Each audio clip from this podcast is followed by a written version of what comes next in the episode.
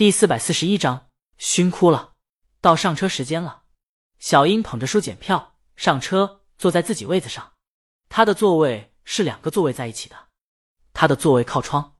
小英很喜欢这个座位，有一种安全感，还可以看窗外的风景。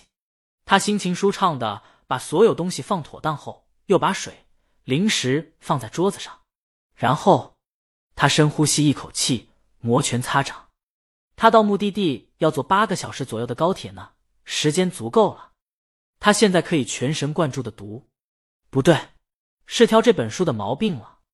他低头读起来，刚读了一行，来了一个大妈。大妈一屁股坐在小英旁边的位子上，拿着手机。开着免提在聊天，我忍。小英继续读，本来就挺难读的，再来个噪音，小英只能拿出耳机塞住耳朵，放大魔王的歌，继续读。这下可以了，但在车子启动后不久，小英闻到一股脚臭味。她低头一看，好家伙，大妈不打电话，不聊天了，这会儿把鞋和袜子脱了，还睡着了。小英在提醒她。和不打扰他中纠结了很久，最终还是选择了忍。他继续看书。小英一想到现在江阳红袖添香，读书烹茶，而他现在脚臭熏染，挑错的动力就足几分。一会儿以后，可能是大妈的脚臭有特殊作用，也有可能是错别字减少，标点逐渐增多，查理变聪明的缘故，小英读得顺畅起来，读了进去。几个小时之后，哈罗季尼安小姐。我今天已准备好要上课，只是我弄丢了我们在用的书本。吉尼安小姐，如果你有机会读到这个，请不要为我难过。小英又读到了那句刚才只道是寻常的话：如果你有机会，请放一些花在后院的阿尔吉农坟上。哗然，小英哭了。尼玛，江阳这孙子太会勾人了。最后一句话一下子把他悲伤给勾了上来。查理太惨了，本可以忍受黑暗。却因为江阳要写科幻，让他见到了光明。小英越想越忍不住，虽然无声，泪珠子却掉下来。旁边的大妈早睡醒了，这会儿正抠脚呢。她一扭头，见旁边这小姑娘哭得梨花带雨。你你怎么了？小英千言万语不知怎么说，就一腔悲伤顺着泪水流。大妈看她面前的书，小英不能让别人知道她是看书看哭的，她为了面子。哭着说：“你脱鞋了。”大妈一呆：“妈呀，不会是让她熏哭的吧？至于这么夸张吗？”她忙穿上袜子和鞋，在脚臭气散的差不多以后，小英终于忍住了悲伤的情绪。他拿出手机，虽然他被感动的哭了，但他还是要黑江阳，不只为了偶像大魔王，也为了查理。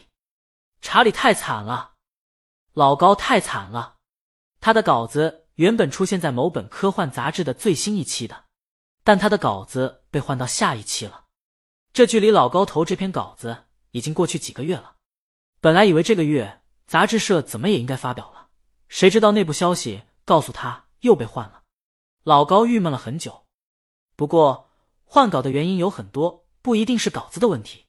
就譬如近期上映了一部特别火的科幻电影，杂志可能就会做相关的主题。推电影原着亦或者跟作者相关科幻，这时杂志社要是收到一些稿子能用，但不符合这期主题，就会搁置起来留作备用。老高本来以为他的稿子在这期被搁置，就是因为这方面的原因，但刚才他在群里才知道，原来被撤稿换稿的不止他一个，而是很多位。这个群是他们科幻作者群，用群里一位大佬量子天尊的话说。他们群里组织个聚会，坐大巴车去的路上出车祸的话，国内科幻水平至少倒退二十年。由此可见，这群里大佬们的分量。当然，也由此可见科幻的小众。就这么一个群，就把人才都囊括进去了。这群里有好几位作者的稿子被换，这事情其实很不一般。本来彼此之间只要是在群里通个气，这事儿就提早发现了，但被撤稿或换稿。不是什么光彩的事儿，大家都以为就自个儿稿子被撤了，所以就都没发生。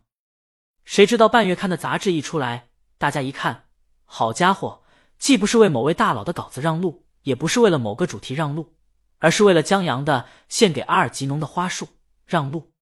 老高刚吃完饭，现在一听群里这么说，披着衣服就出来了。他倒要看看这篇是何方神圣，竟让群里这么多人让路。群里，天蓬元帅想一想也正常。江阳乡村教师刚发，听说卖的挺火。现在杂志社收到一篇江阳的科幻，肯定想趁机刺激销量了。乡村教师，我看了，点子真不错。天蓬元帅。可惜是个短篇，这也是一位大佬。量子天尊的科幻是遇事不决，量子力学；天蓬元帅的科幻是注水，短评注水成中篇，中篇注水成长篇。在他们群里最有影响力的就这两位大佬了。当然，这些都是一个概括性，也可以理解为对他们作品的调侃，并不是说他们的科幻不好。量子天尊，我听说是长篇。这可稀罕！上一次杂志连载长篇还是元帅的《银河巡航》吧？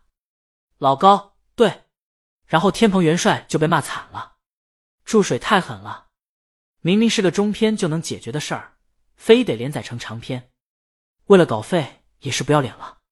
天蓬元帅这次不是连载，听说十几万字的长篇一次性发了出来。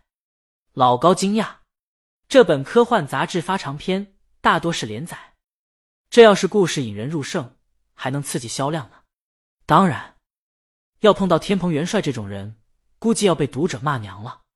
现在杂志把长篇一下子全放出来，还是破天荒头一次，难怪很多人的稿子被换掉了。这是腾版面呢。老高，这要牛皮呢？谁看杂志了？写的怎么样？对不对得起这么隆重的出场？量子天尊，我的杂志还在邮递中。水电站居士，我看了。天蓬元帅怎么样？水电站居士，嗯，一本很不科幻的科幻。老高心想，这评价看起来不怎样啊。谁知道水电站居士接着又发一句话：“但是一部神作。”靠！老高在书店前站住脚步，评价这么高。水电站居士直接发了一个视频，看到我眼眶了没有？红了。江阳把写。小王子的水平用到写科幻上了，没得说，牛皮！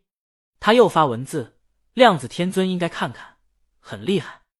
量子天尊最擅长的就是这种披着科幻的皮，写各种爱情故事，借助于时空等科学的概念，制造虐恋、催泪读者的写作风格。不过，水电站居士觉得他这次遇见克星了，江阳比他还能催泪。量子天尊看过小王子。知道这本书厉害的很，现在听水电站居士这么说，他兴趣来了。不行，我迫不及待了，不等快递了，我出去买一本。天蓬元帅，我也去。老高望了望面前书店，这家书店有杂志卖，他大踏步进去了。